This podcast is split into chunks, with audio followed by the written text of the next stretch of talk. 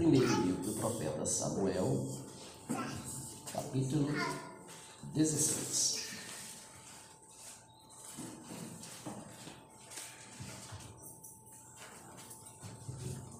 Vamos ler alguns versículos. Capítulo 16, o primeiro versículo diz assim: Então Senhor a Samuel: Até quando terás dó de Saul, havendo-o eu rejeitado, para que não reine sobre Israel? Enche o teu vaso de azeite e vem. Enviar-te-ei a Jessé, o Belemita, porque dentre os seus filhos me tenho provido de um rei. Versículo 5.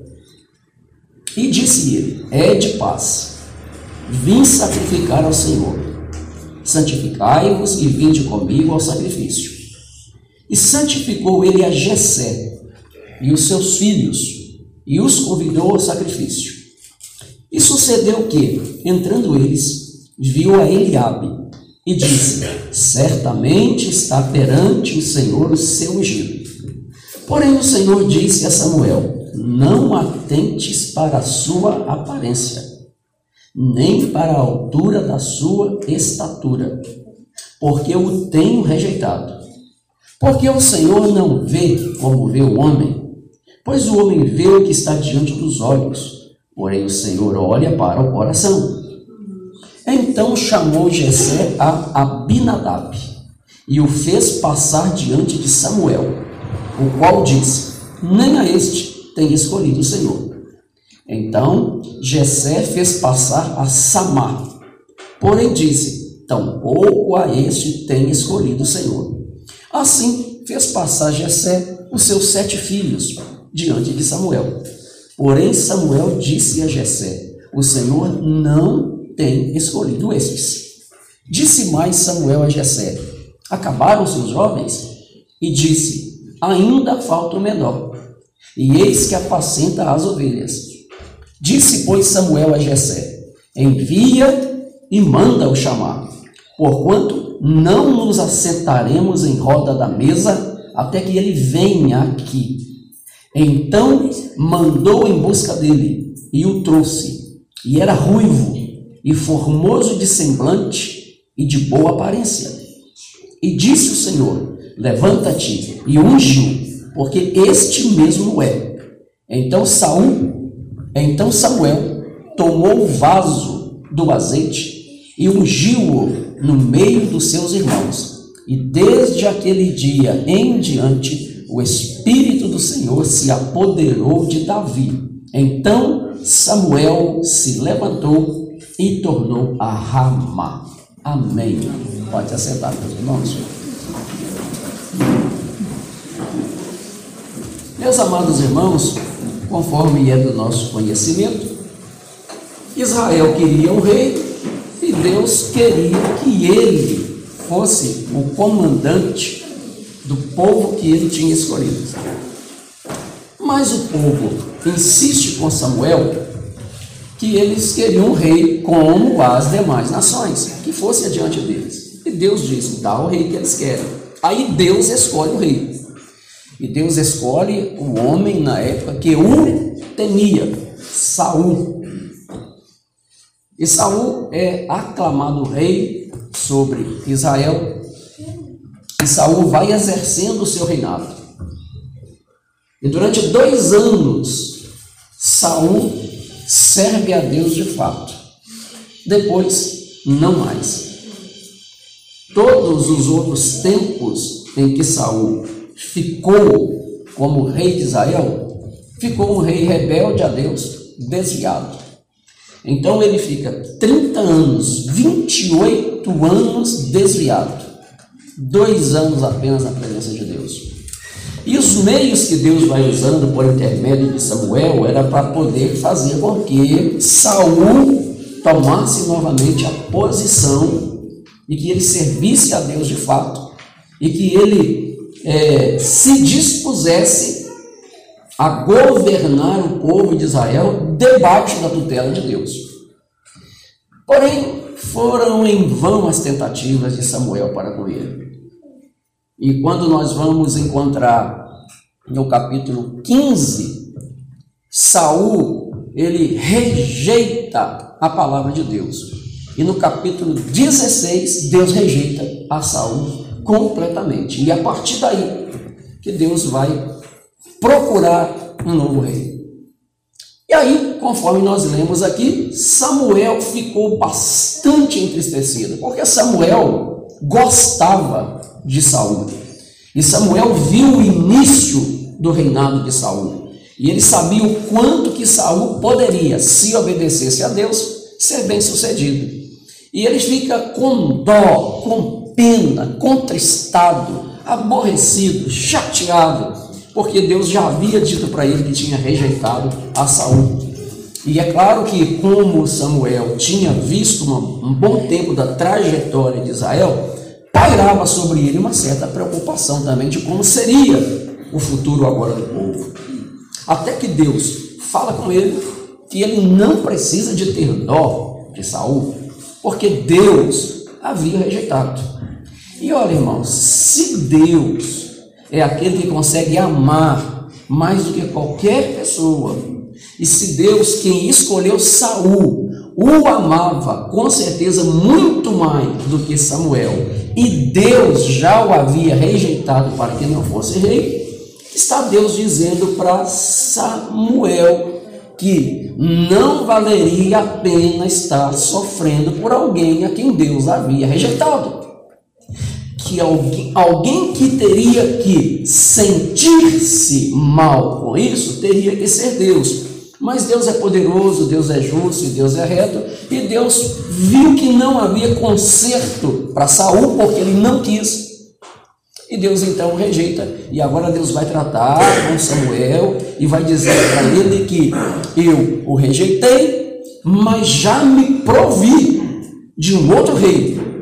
Esse outro, ele vai fazer aquilo que me agrada e eu vou te enviar na casa dele para você ungir rei sobre Israel. E aí Deus dá as coordenadas para Samuel enche o seu vaso de azeite, vai até a casa de Jessé, o belemita, porque o rei está lá. O futuro rei está lá. O homem que Deus escolheu está lá. E a gente encontra no Salmo 89, versículo 20, quando Deus afirma que encontrei a Davi, meu servo, e com o meu óleo o ungido. Se Deus encontra, é porque Deus procurou. Deus estava com seus olhos atentos e Ele está com seus olhos atentos sobre os fiéis da terra, procurando alguém que o sirva. E Ele encontra Davi, que satisfaz aos requisitos de Deus. E nós não temos registro na história de detalhes sobre Davi até esse momento. E a bem da verdade, a primeira vez que a Bíblia vai citar Davi está em Ruth, capítulo 4, no versículo 17, onde o escritor está falando da genealogia da qual viria Jesus futuramente. Ali está escrito Jessé e Davi, que seu filho, Davi que seria seu filho, que seria o grande rei de Israel. Embora a Bíblia não está dando informações precisas a respeito de Davi antes desse evento, o mais importante é que Deus conhecia quem era Davi. E Deus resolveu escolhê-lo porque Deus tinha boas razões para isso. E Jessé vai lá então, comunica, e Samuel vai até Jessé e comunica para ele o que havia acontecido e agora é hora então de fazer a escolha. Na verdade, Samuel também não sabia quem seria o rei. Deus disse para ele que falaria para ele qual era o homem que ele tinha escolhido. E aí eles entram para o sacrifício, vão ofertar alguma coisa a Deus, e antes de se assentarem à mesa, era o momento de fazer a escolha. E aí é hora de começar a passar os filhos de Jessé diante de Samuel, para que o Senhor falasse com ele. E começa-se a passar os filhos dele. E o primeiro que passa é o Eliabe, era o filho mais velho. E vale lembrar que esses filhos de Saul, eles já eram soldados, os filhos de Jessé já eram soldados de Saul. Eram homens de guerra. Então, com certeza, homens bem aparentados, homem com porte físico melhor do que os demais, homens muito bem preparados para isso. E quando vem primeiro o Eliabe, no seu coração, Samuel diz: está perante o Senhor o seu ungido. E aí a palavra de Deus para Samuel é: não atentes para a sua aparência. Na verdade, o que ocorre, irmãos, é que nesse momento Samuel ele vai tentar identificar o rei ou o futuro rei de acordo com o rei atual. Quando é escolhido lá atrás Saul para ser rei, está dito no texto que Saul era um homem de boa aparência e era o mais alto dentre os homens, tinha um porte diferente dos demais. Quando Samuel vê a Eliabe, a lembrança que lhe vem à mente é a de Saul, alguém mais ou menos fisicamente parecido com o Saul. E Deus vai dizer para ele que não. Deus o havia rejeitado. Samuel estava vendo estereótipo. Porém, Deus não estava vendo essa aparência. Deus estava consultando o que estava no coração do homem. E a gente não sabe o que estava no coração desse moço, porém não era esse o moço escolhido. E aí vem o segundo filho, Abinadab. Quando ele passa próximo de Samuel, aí Samuel já tem a precisão de dizer: nem a este tem escolhido o Senhor. Irmãos, Errar uma vez não tem problema nenhum. Viver errando é um problema sério. Quando a gente erra uma vez, isso serve de lição para a gente. E aí a gente começa a tomar cuidados nas nossas escolhas, nos nossos pensamentos, nas nossas intenções. A gente começa a ficar mais cauteloso. E é isso que Samuel faz agora. Porque até então Deus não afirma nada para ele. Então ele não pode afirmar nada que Deus não havia lhe dito. A convicção dele é que Deus não falou comigo que este é o rei. Então Deus não escolheu. Então vem o terceiro, e o terceiro é o Samá. E da mesma forma, Samuel disse: Tampouco é este que tem escolhido o Senhor. E o texto vai dizer que passaram-se os sete filhos de Jessé. E no texto não estão escritos os nomes Jessé, dos filhos de Jessé, mas no primeiro, no, no primeiro livro das Crônicas, capítulo 2, os versículos 12 a 15, os sete filhos de Jessé são mencionados e eu quero dizer para você o nome deles, por ordem decrescente: Eliabe, Abinadab, Samá, Natanael, Radai, Azon e Davi, o mais novo. Os sete filhos, fora as duas filhas que ele tem, uma família grande. E Deus então vai buscar na casa de Jessé, em meio aos sete homens que ele tem, alguém que pudesse reinar para ele, sobre o seu povo. E aí o versículo 10 vai informar que todos os filhos passaram sete. E Samuel chega à conclusão: o Senhor não tem escolhido estes. Bom, se Deus não escolheu nenhum desses sete, Alguma coisa está errada, porque Deus não dá endereço errado, Deus não dá informação errada, Deus não se engana, Deus não se equivoca. Deus está mandando o seu profeta ir na casa de Jessé. E é de lá que tem alguém que vai servir a Deus como rei. E é por isso que ele leva o azeite da unção, porque ele crê naquilo que Deus diz. Ele sabe com certeza que Deus o está enviando no local certo. Meus prezados irmãos, em qualquer época da nossa vida, quando Deus fala, Deus fala com 100% de certeza. Deus não erra em nada. O tempo pode passar e às vezes nós nos inquietamos com o passar do tempo, mas tudo quanto Deus disse na Sua palavra terá cabal cumprimento. E aquilo que um dia Deus te falou de forma particular e sendo Deus, também assim se cumprirá. Deus não erra nunca. Temos visto em alguns anos, talvez de três, quatro anos para cá, alguns líderes evangélicos colocando dúvida em Deus. E alguns homens renomados, é, alguns homens líderes de grandes denominações, que na verdade se tornaram impérios, porque eles são mais uns faraós do que pastores, e eles resolveram afirmar que Deus pode ser pego de surpresa em alguma situação. E eles também estão afirmando que Deus pode errar dependendo da proporção do problema. E esses homens estão escrevendo livros, esses homens estão pregando, esses homens estão na televisão, esses homens estão na internet, esses homens são muito aplaudidos. Eles estão diminuindo a divindade e eles estão se sobressaindo. E esses homens a gente precisa de rejeitá-los, rejeitar as palavras dele, as palavras dele. Deus continua sendo onipotente. Deus continua sabendo de tudo e com antecedência, onipresença e onisciência.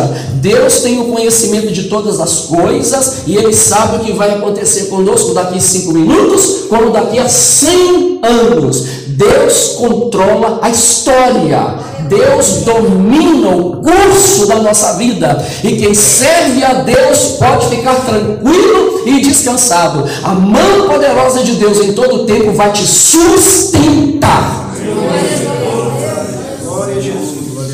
Então o problema estava dentro da casa de Jessé. E qual era o problema? O problema é que Jessé, o pai, não achou que aquela reunião, quando o profeta vai na sua casa, isso não acontecia com frequência, era muito raro de Deus enviar. Ele não achou que era importante que o seu filho menor estivesse naquela reunião. Para ele, o importante é que os maiores de idade estivessem lá. E aí a gente observa que mesmo Jessé, sendo um homem velho e que servia a Deus há muito tempo, comete alguns lapsos, comete alguns erros, comete alguns enganos. Ora, se o homem de Deus vai estar na minha casa, se ele chega dizendo que Deus o mandou ali e ele vai oferecer sacrifício, como é que a família toda não está reunida? Porque apenas seis filhos e não todos os demais. E aí, então, Samuel pergunta para ele: Acabaram-se os jovens? Não tem mais ninguém na sua casa? Porque alguma coisa está errada aqui, de acordo com a informação que eu recebi. E aí o pai diz: Ainda falta o menor. O menor não era menos importante que os maiores. O menor não era insignificante. O menor era membro da família, irmãos dos demais, filho do mesmo pai. Da mesma forma, ele era quem cuidava das ovelhas do pai e era também herdeiro de tudo quanto o pai tinha. O menor tinha o seu lugar, o seu espaço, porém o próprio pai não o via assim. Talvez pelo fato de que os, os filhos mais velhos já estavam vivendo a sua própria vida e já eram é, na sua maioria, servos de Saul, e Davi ainda não. E Davi tem mais ou menos 13 a 15 anos nessa época em que ele vai ser ungido rei de Israel, e ninguém imaginaria que Deus iria escolher esse menino. E aí, conforme Deus havia dito para Samuel alguns minutos atrás, a aparência engana. Deus sonda o que está lá dentro. É lá no íntimo que Deus resolve tomar decisões quanto a nós. E Deus já havia provido, escolhido, resolvido que Davi, o menor, esse seria o rei, e não seus irmãos. E aí Samuel, ele percebe que alguma coisa está para acontecer, porque ele diz: envia alguém, manda-o chamar, porquanto não nos assentaremos em roda da mesa até que ele venha aqui. Samuel entende que a presença de Davi é de suma importância. Então chama-o para vir aqui. Senão o trabalho que Deus me mandou fazer vai ficar incompleto. Traga esse moço aqui. E ele é tão importante que nós não vamos comer nada. Nós não vamos celebrar nada. Nós não vamos fazer sacrifício nenhum antes que esse menor esteja junto de nós. E por muitas das vezes, irmãos, nós vamos encontrar na Bíblia onde ela diz que nós não devemos desprezar o dia das coisas pequenas, onde nós não devemos desprezar aquilo que parece insignificante aos nossos olhos, que nós não devemos desprezar os pequenos detalhes da lei. E aí, alguém vai lá no campo chamar Davi. E Davi vem. E alguém o traz. E aí abre-se um parêntese aqui no texto para falar da aparência de Davi. E o texto disse que ele era ruivo, então tinha um cabelo meio avermelhado, mas era formoso de semblante e de boa aparência. E quando Samuel o vê, o Senhor disse: levanta-te, ou seja, toma atitude e unge porque é ele mesmo. Aos olhos de quem ouvisse, ninguém daria nada para Davi, porque Davi era diferente dos seus irmãos. Esse detalhe que o texto está dizendo que ele era ruivo é para distingui-lo dos demais irmãos, porque os demais irmãos não eram parecidos com ele. E poderiam os irmãos ter um porte físico melhor, e Davi não o tinha, mesmo porque ainda era o menor. Davi era o sujeito improvável de ser chamado por Deus para ser o rei sobre Israel. Existem escolhas, irmãos, que Deus faz e que às vezes a gente fica questionando, mas não tem jeito. Quando Deus faz a escolha, quando Deus decide, só nos resta aceitar. Senão a gente começa a ficar questionando a Deus e a gente peca contra Deus. Deus nos chamou para salvação e além da salvação, Deus nos chamou para outras coisas. E a gente precisa de entender que o chamado de Deus não tem erro. E a gente precisa de aceitar isso e levar adiante. É o chamado divino. E é claro que Samuel, ele não expressa absolutamente nada a respeito de Davi quando ele o vê. Mas é claro que era diferente dos demais irmãos. E acontece às vezes, irmãos, de Deus ter a chamada divina na vida de alguém, e talvez pelo fato da pessoa ser muito humilde ou muito simples, a gente desconsidera. Pelo fato da pessoa talvez não ter uma aparência como deveria ou se queria que tivesse, a gente descuida pelo fato de às vezes a pessoa não sobressair-se tão bem e às vezes a gente não quer aceitar. E a gente precisa então de entender que escolha de Deus, ela deve ser levada a sério, porque ele não erra na sua escolha, mas nós erramos no nosso julgamento. E aí eu não posso deixar de lembrar que, muito bem novo, bem novo, eu comecei a fazer algumas coisas para Jesus na igreja, bem novo mesmo. E aí eu aceitei Jesus com 19 anos e antes dos 21 eu já tinha algumas funções. E em uma época é, eu fui convidado para pregar num trabalho de uma cidade, em uma outra cidade.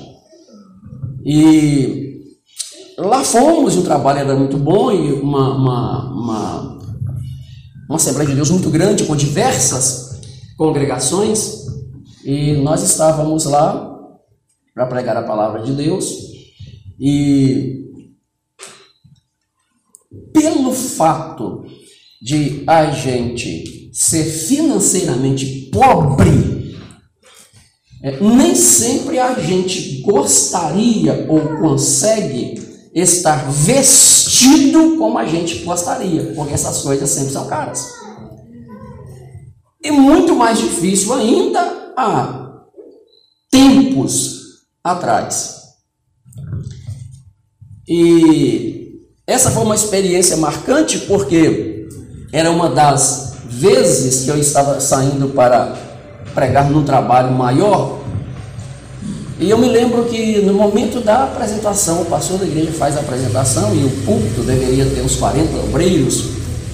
E ele faz a apresentação do pastor que está vindo de Belo Horizonte para poder pregar a palavra de Na época eu era um presbítero, para pregar é, a palavra de Deus. E eu me levantei, se apresentaram, e aí eu escutei alguém dizendo assim, lá dos obreiros: Mas nós aqui não temos nada melhor para trazer de fora. Mesmo porque a questão é a seguinte: é, beleza eu nunca tive.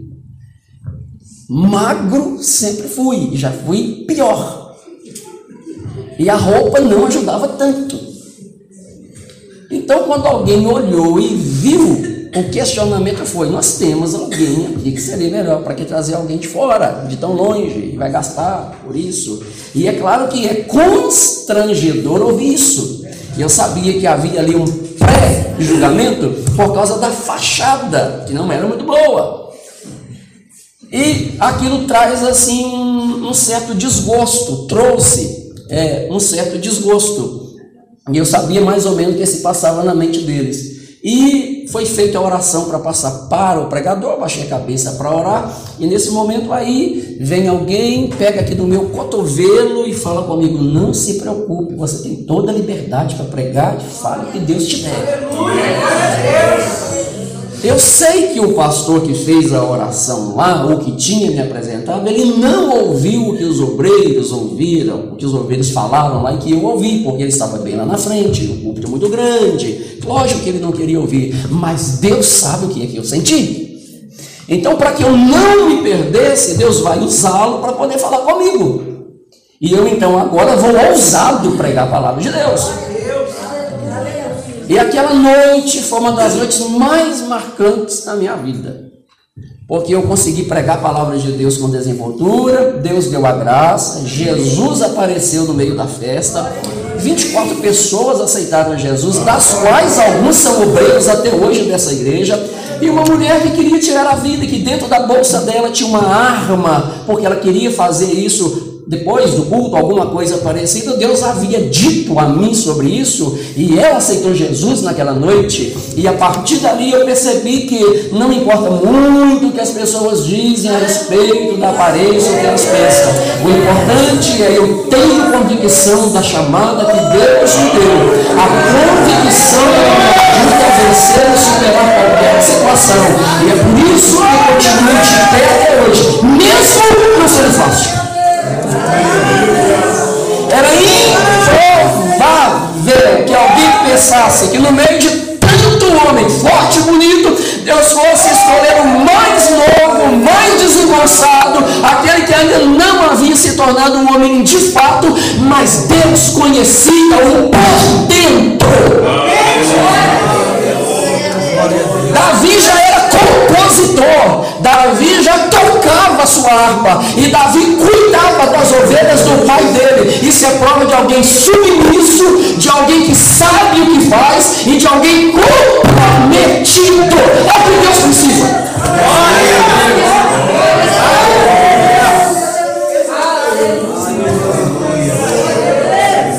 E aí Samuel não vai indagar nada, porque Deus fala com ele, esse homem. Aleluia. É sobre ele que você vai derramar o azeite da unção, porque esse sujeito aqui, o menor, será o maior rei de Israel. Estou parafraseando. Esse será o melhor rei que Israel terá. Os anos vão se passar e a história desse homem vai ficar. E Israel vai desejar ter esse homem no reinado nos séculos vindouros. A sua memória nunca será esquecida. E nós aqui hoje, 2022, falando desse homem. Israel, lá no país, todo mundo confirma. Davi foi o melhor rei o melhor homem que já governou, embora seus fracassos, mas foi o melhor homem que governou. De onde não se espera, de onde não se imagina, por causa da leitura que os nossos olhos fazem, Deus chega ali para nos surpreender e para usar alguém que Ele escolheu. Escolha de Deus, a gente não mete o bico. Escolha de Deus é particularidade de Deus. E quem Deus levanta para usar, isso é questão de Deus. Eu tenho que aceitar. Glória a Deus.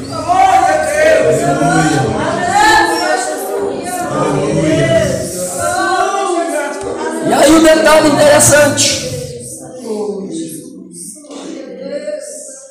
Samuel, que representa Deus, que é o profeta, que era o juiz, que era o sacerdote, ele derrama o óleo sobre Davi. E o texto está dizendo que ele unge no meio dos seus irmãos. Meus irmãos, Deus não vai pegar alguém de fora e trazer aqui para ungir. Deus quer usar alguém do nosso meio para ele erguer, levantar. E aí, para a gente deixar bem claro mais uma vez, porque sempre é bom lembrar, a letra da Lauriette está errada. Deus não pega um homem sem Deus e derrama um céu errado. Deus pega um homem que já tem Deus e derrama um céu. Tem que ter Deus primeiro. Então Deus não pega o único da remoção, nunca. Não. Deus pega um crente, levanta esse crente no nosso meio. É no meio da igreja, no meio do povo de Deus, é no meio dos servos de Deus, é no meio dos comprometidos com Deus que Deus levanta homem, Deus levanta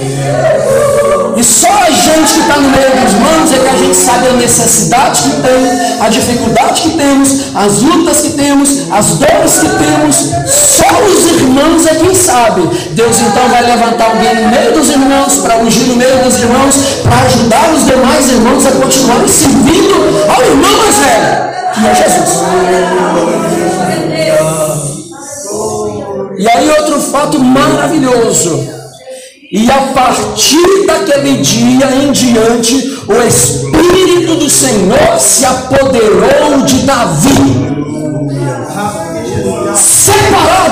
Estava, ungido ele estava. O Espírito Santo agora se aposta dele, dizendo: Se antes você já era meu, agora você será o meu rei que eu vou usar. E é claro que o Espírito Santo não vai morar nele porque ele não morava, mas o Espírito Santo agora vai ter um tratamento diferente com Davi. Ah, vai! E isso não vai demorar a acontecer. Logo na próxima página, o Espírito Santo começa a impelir Davi. Um homem faz a diferença e às vezes pessoas que não se imaginam. Gideão fala que ele era o menor da família. E olha o que, que Deus faz através de Gideão. Quando você olha para Moisés, o que, que você daria para Moisés? Um menino que, para escapar da morte das mãos dos soldados do Faraó, ele é jogado pelo leito de um rio. E Deus prepara lá a filha de Faraó para cuidar dele, põe a mãe dele como babá dele, e ele vai ser um grande líder. Mas quem era ele a princípio? Ninguém. Quem era Abraão? Ninguém. Às vezes, alguém insignificante aos olhos humanos é alguém que Deus vai exaltar para fazer aquilo que ele quer. Samuel, vendo que a sua obra estava concluída, e é bom que a gente faça somente aquilo que Deus manda fazer e nada mais. Samuel então vê a obra concluída, ele vai embora e volta para Ramá, que era a sua cidade. E aí, irmãos, algo interessante acontece entre o versículo 13 e o versículo 14, o 14 que nós não lemos. Está escrito assim: E o Espírito do Senhor se retirou de Saul e o assombrava um espírito mau da parte de Deus. Enquanto Davi recebe a presença do Espírito Santo, recebe a graça lá naquele momento, Saul é abandonado completamente. A rejeição aqui se conclui, porque além dele não ter mais a graça de Deus sobre a sua vida, agora um espírito mal que Deus permitiu, da parte de Deus é porque Deus permitiu, começa a assombrá-lo, a perturbá-lo, a incomodá-lo, e futuramente ele vai ficar endemoniado. Esse homem aqui, ele perde o que ninguém deveria perder: a presença do Espírito que se retira. Mas Davi tem o Espírito. E existe diferença entre crente que tem o Espírito com crente que não tem o Espírito. Existe diferença entre servos de Deus que tem o Espírito com aquele que não tem o Espírito. Crente que tem o Espírito é espiritual, porque ele é conduzido pelo Espírito. Crente que não tem, ele é carnal. Então, se sois guiados pelo Espírito de Deus, sois filhos de Deus. Deus. É a marca na vida do crente, o Espírito de Deus agindo no crente. Se o que age é a carne, então somente a carne não é filho de Deus. E aí você escolhe o que é que você quer. E aí nós vamos ter duas situações interessantes, irmãos. Israel tem agora um homem sem unção, mas que está no poder e tem um homem com unção, mas que ainda não tem função. Um homem sem unção, mas que está no poder. E um homem que não tem unção.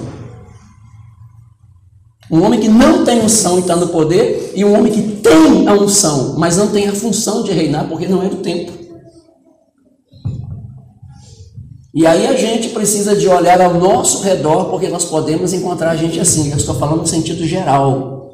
Pessoas que talvez um dia tiveram a graça de Deus, Pessoas que um dia tiveram unção do Espírito Santo, pessoas que um dia foram próximas de Jesus e hoje não são mais. Enquanto existe pessoas dessa forma ainda liderando, pessoas dessa forma ainda cuidando, pessoas dessa forma ainda mantendo uma aparência quando não tem mais a graça de Deus. Irmãos, a questão de perder o Espírito Santo é a teimosia do coração humano em fazer aquilo que Deus não quer. É a teimosia do nosso coração em continuar desagradando a Deus e acreditando, Deus vai me perdoar, amanhã Deus me perdoará de novo, semana que vem Deus vai, me, vai continuar me perdoando de novo. Chega um dia que não acontece isso mais, aí a graça vai embora, a unção vai embora, o poder vai embora, a alegria vai embora. Não é vantagem nenhuma alguém ter uma posição se não tiver unção de Deus. Porque é impossível você trabalhar para Jesus sem unção. É impossível você manter-se na posição que um dia Deus te colocou se não tiver graça lá do céu. Porque tudo que você fizer não funcionará como deveria. O bom é estar na direção de Deus, debaixo da unção de Deus, caminhando no poder de Deus e se esforçando para agradar a Deus. Aleluia. Louvado o nome de Jesus.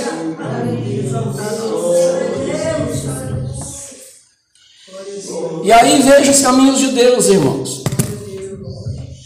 Aí Saul fica né, assombrado, perturbado por um espírito que Deus permitiu. Deus diz o seguinte: como ele não quis me obedecer, eu rejeitei, está tudo muito ruim por causa dele, então o espírito imundo que quer apossar-se da vida dele vai, está liberado para fazer isso. Deus permite. E aconteceu que, o versículo 15: Então os criados de Saul lhe disseram: Eis que agora um espírito mau da parte do Senhor te assombra, te atormenta. Os servos dele reconhecem que é Deus quem permite. É a permissão de Deus. Crente que brinca de ser crente um dia pode se dar mal, porque uma hora Deus vai permitir o mal acontecer. Deus permite. Tenhamos cuidado com isso.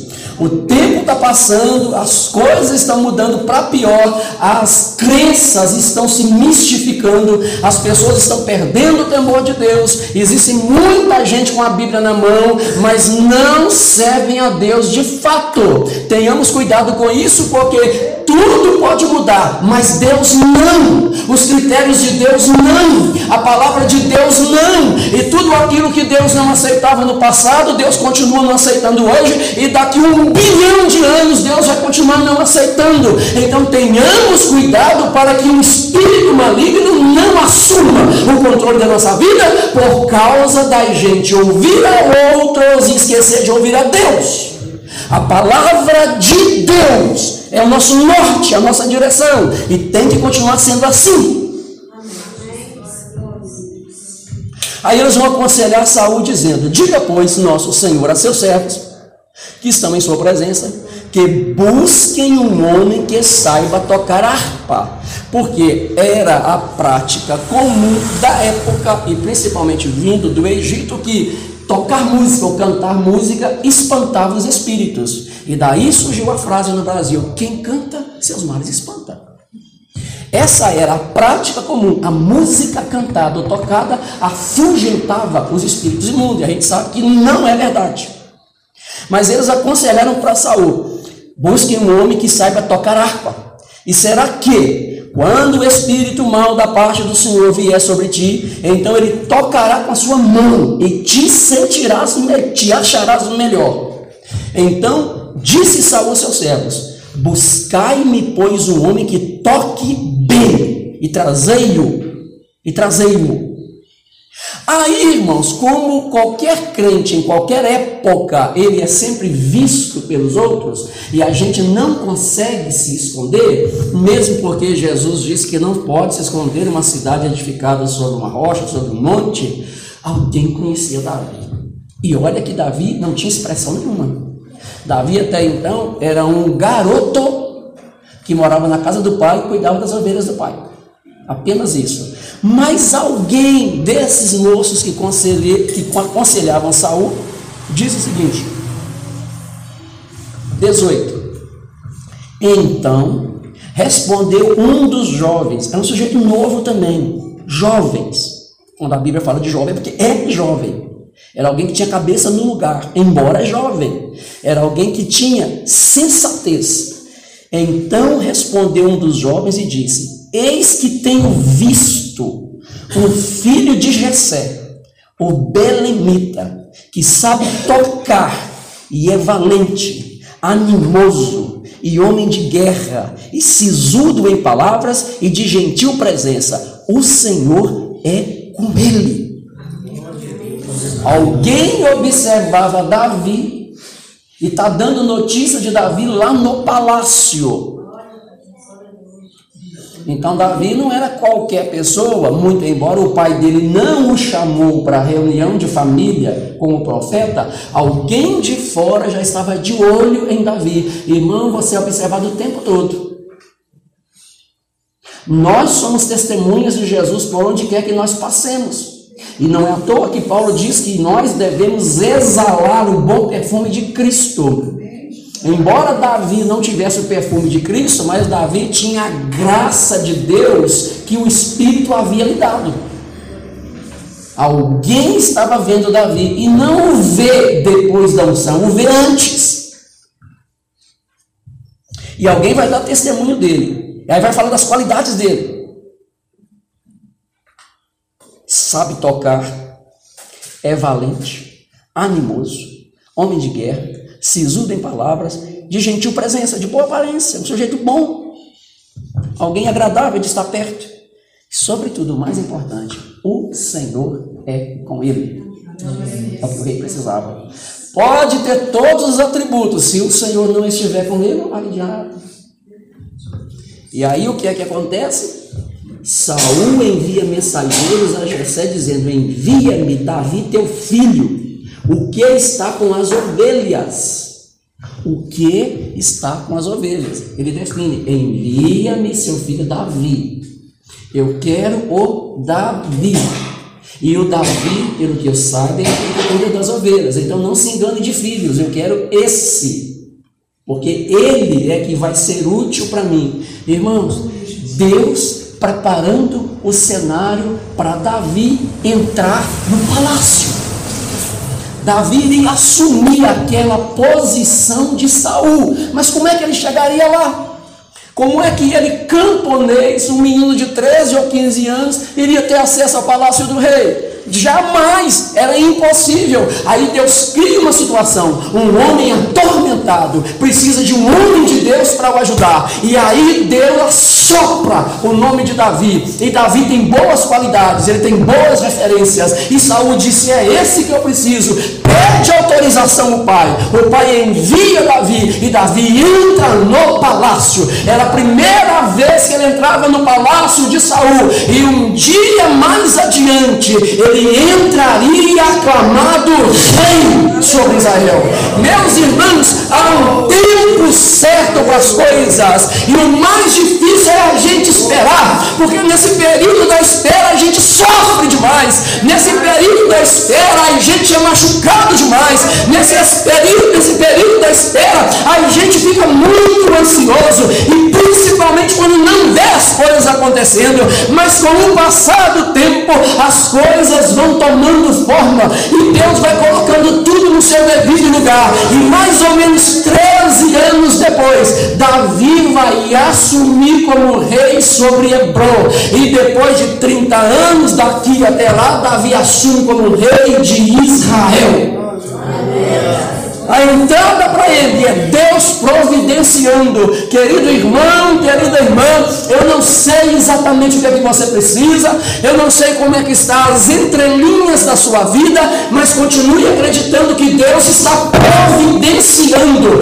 Deus está cuidando, Deus está trabalhando, Deus vai fazer algo e no tempo certo Ele vai te mostrar o que Ele fez. A questão é que Ele faz, Ele providencia, Ele cria meios e não não atalhos, meios corretos para fazer acontecer aquilo que é da vontade dele. A você.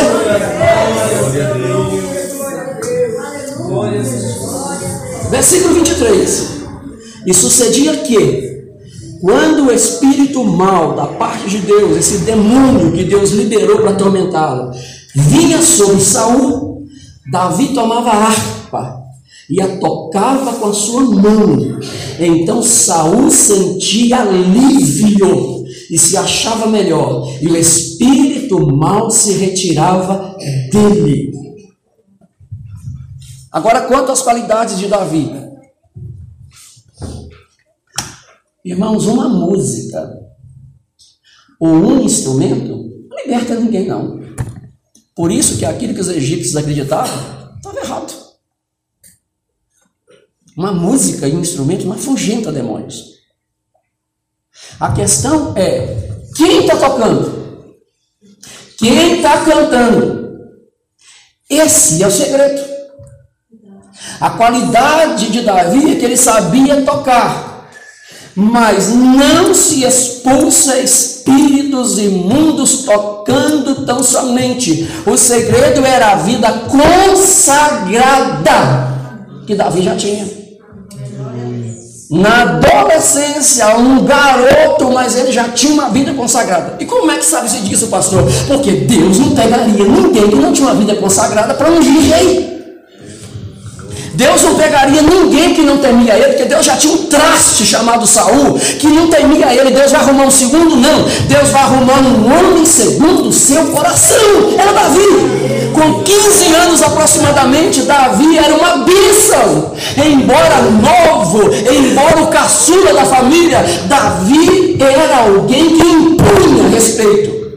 E a gente vai ver isso aqui um pouquinho adiante. Glória. Vida consagrada, uma vida santa na presença de Deus. Davi era esse homem. E é por isso que ele é ungido. Ele não é ungido para ter, ele é ungido porque tem. Não se consagra alguém para ter, se consagra alguém que já tem. Não se separa alguém para ser bom, separa-se alguém porque já é bom no que faz. É por isso que existe o tempo probatório. Deus não chama ninguém de hoje para amanhã e coloca na função. Deus chama espera passar o tempo. E Davi teve que esperar passar o tempo. Mas a unção que vem sobre ele como rei é porque ele já era um homem temente, ele já era um homem de vida consagrada. Aí o moço que dá a informação dele disse que ele sabia tocar, só não sabia do segredo dele. E todo crente, irmãos, precisa de ter vida consagrada. E vida consagrada só se consegue orando, jejuando, lendo a Bíblia e fugindo da aparência do mal. O mundo está lá e eu estou aqui. As companhias más estão lá e eu estou aqui. Os parentes que não são crentes e que não gostam da minha fé estão lá. Eu os visito casualmente, mas eu não me envolvo com eles. Eu estou aqui porque eu sei que eles não gostam de mim, eles não agradam da minha fé, e se não agradam da minha fé, porque não agradam-se do meu Deus, então eu vou manter-me na minha posição. Eu os amo, eu gosto deles, mas eu não me misturo com eles, como não faço com outras misturas. É vida separada. Isso é vida consagrada. Hoje os crentes querem viver misturados. Hoje os crentes perdem a graça de Deus com facilidade, porque eles fazem de tudo que os outros fazem. Hoje ninguém quer se restringir a viver uma vida quase que isolada por causa do que os outros vão dizer e querem aproveitar de tudo um pouco. Não vai ter graça de Deus, não vai conseguir ser separado, não vai conseguir ser alguém que agrada a Deus. A vida tem que ser consagrada. Conjunto Gênesis, a vida tem que ser consagrada e tem que ser consagrada a partir de agora, não é depois.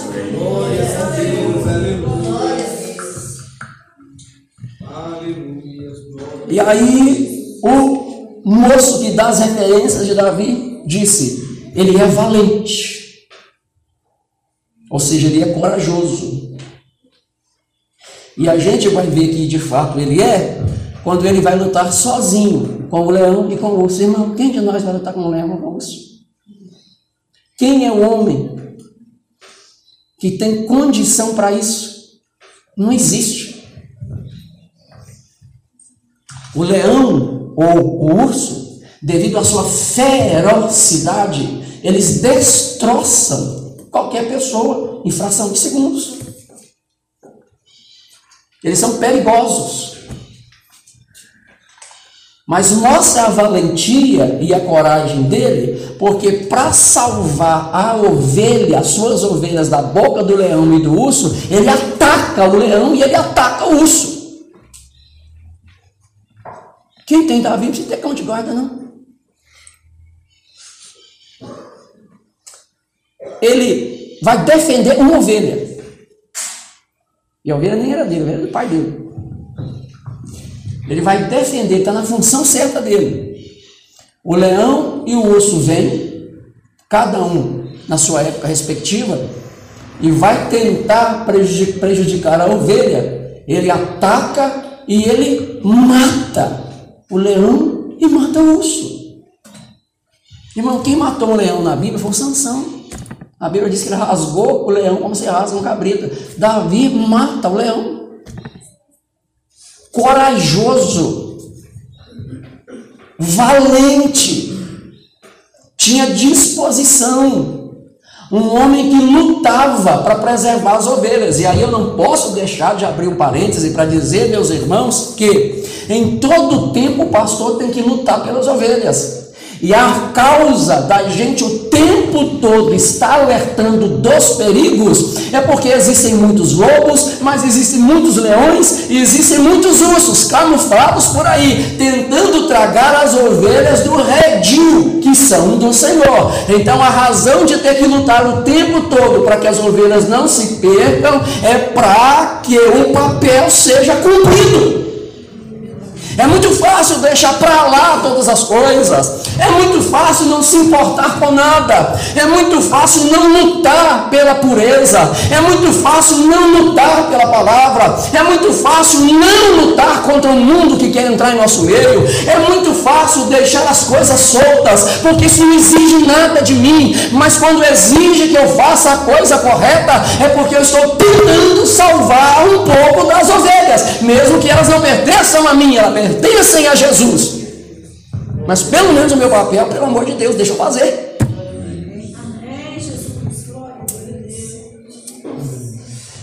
E é tão corajoso que nenhum dos soldados do exército de Saul se disponibilizou a pelejar contra Golias. Ele chegou, ouviu o que Golias estava fazendo e ele disse: Eu vou pelejar contra ele. Valentia.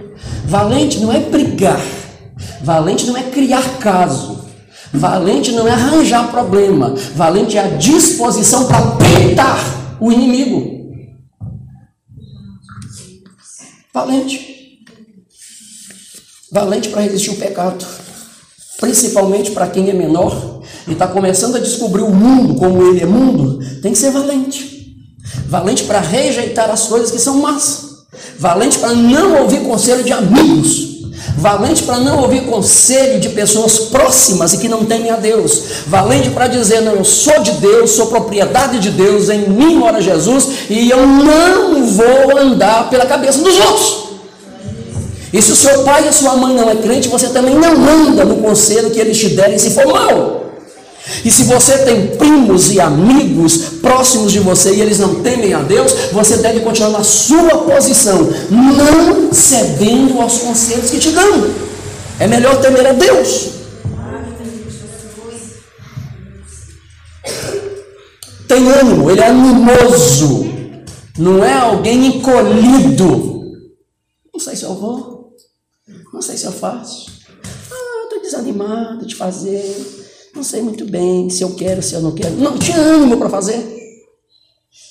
Homem disposto, irmãos, a gente tem dificuldades para que alguém possa fazer alguma coisa para Deus. Ele era animoso, ele disse: Irei e pelejarei. E como o Senhor me livrou da mão do leão e do urso, ele também me livrará desse gigante. Irmãos, ele está dizendo que Deus o livrou da mão do leão e do urso não dá para ir adiante por causa da mão aqui, nós tomaríamos tempo. Mas olha só, 4, o moço disse ele era homem de guerra, talvez porque a Bíblia não diz.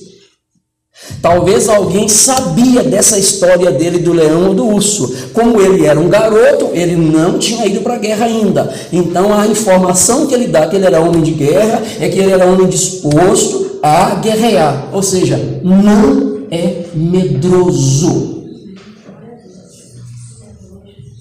Ele não tem medo do inimigo. Ele não tem medo das ameaças que o inimigo levanta alguém contra ele. Ele não tem medo de que alguma coisa de mal possa lhe acontecer, porque a sua segurança está em Deus. Gente medrosa geralmente volta para trás. Lembra da seleção que o Gedeão teve que fazer? Os covardes e os medrosos voltem para trás. Voltou quase todo mundo. A pessoa admitir que ele é medroso e covarde é dureza. Geralmente a pessoa não admite, não, não sou. Não sou, não sou, não quer admitir. Esses homens admitiram, eu sou, vou voltar para trás. Covardes e medrosos voltem para trás e fiquem debaixo da cama com as suas famílias. Homem de guerra não era medroso. Se você ficar com medo do diabo, se você achar que o diabo vai te engolir, se você achar que não consegue fazer porque alguém vai se levantar contra você, você nunca fará. E tem gente que não faz e não quer que você faz.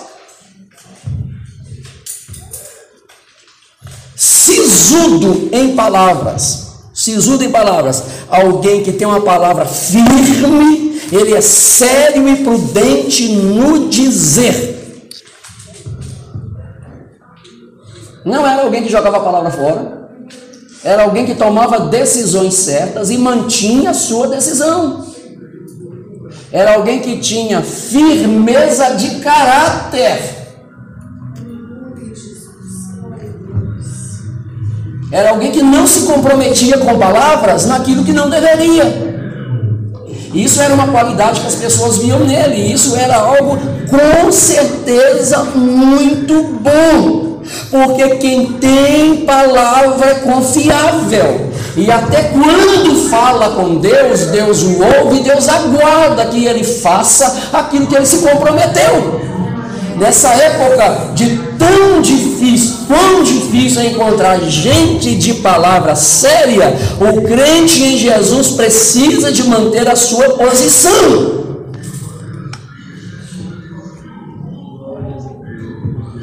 gentil presença. Ele, além de ter boa aparência, ele era agradável. Existem crentes, irmãos, que são agradáveis de conversar, de sorrir, de falar, de estar perto. Tem pessoas que são agradáveis porque neles mora Jesus. Tem pessoas que conversam sobre quaisquer assuntos que podem ser conversados, lógico, e são pessoas agradáveis, são pessoas boas, e o crente precisa de ser isso. Ele não deixa a sua fé nunca. Em toda circunstância, Jesus está presente.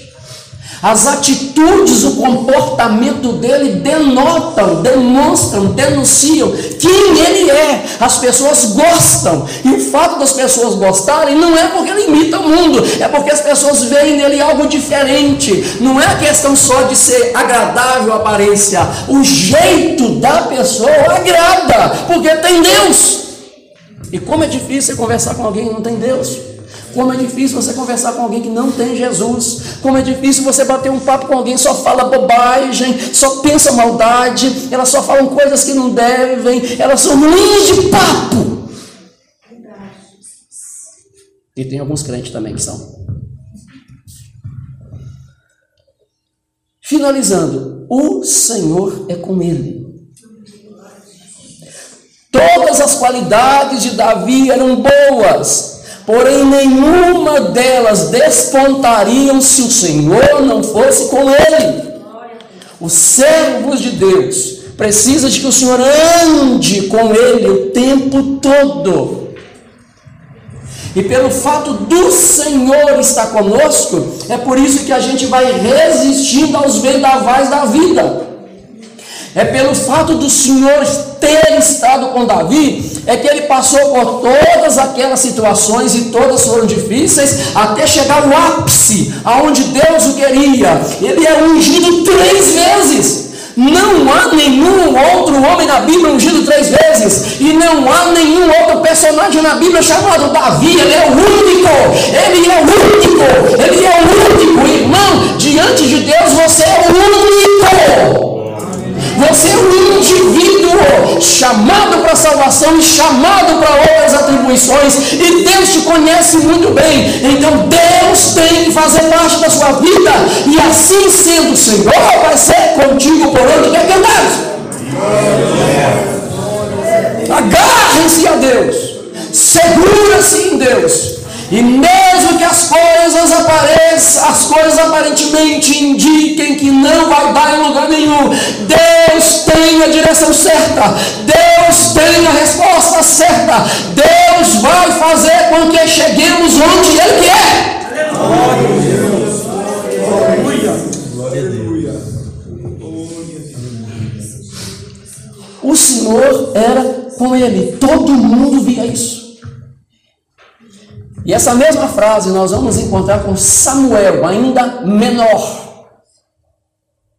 Samuel estando com Eli, quando ele começava a fazer algumas atividades lá no templo, as pessoas começaram a perceber que o Senhor era com ele. E quando você lê no capítulo 18 e no, no versículo 12 e 14, você vai confirmar que outras pessoas afirmam que o Senhor era com Davi. O maior segredo da igreja é ter Jesus presente.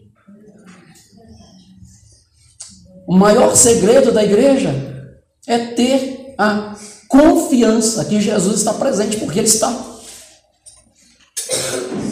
Quando as pessoas olharem para nós, nos ouvirem, elas têm que ter essa percepção: o Senhor é com Ele.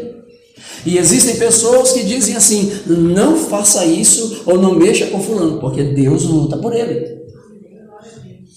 Não incomode ao Beltrano, porque ele tem Deus. E essa gente que tem Deus é um problema, então deixa para lá. E às vezes, por causa de saber que nós temos Deus, nós somos livres de muitas coisas que nos rodeiam. Quem é a nossa muralha? Deus. Quem é a nossa proteção dia e noite? Deus. Qual é o muro de fogo que nos cerca? Deus. Quem é que nos sustenta todos os dias? Deus. O Senhor está conosco.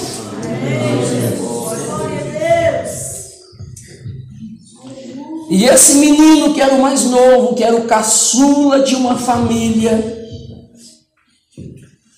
ele vai ser lembrado nas páginas das Escrituras. E nunca mais a Bíblia vai falar do Gessé. A Bíblia não conta mais a história dos irmãos de Davi.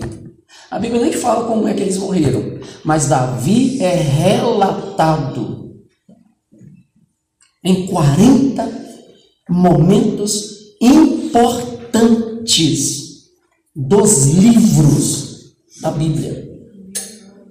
Ele não é apenas lembrado, as pessoas falam dele testificando do Deus dele.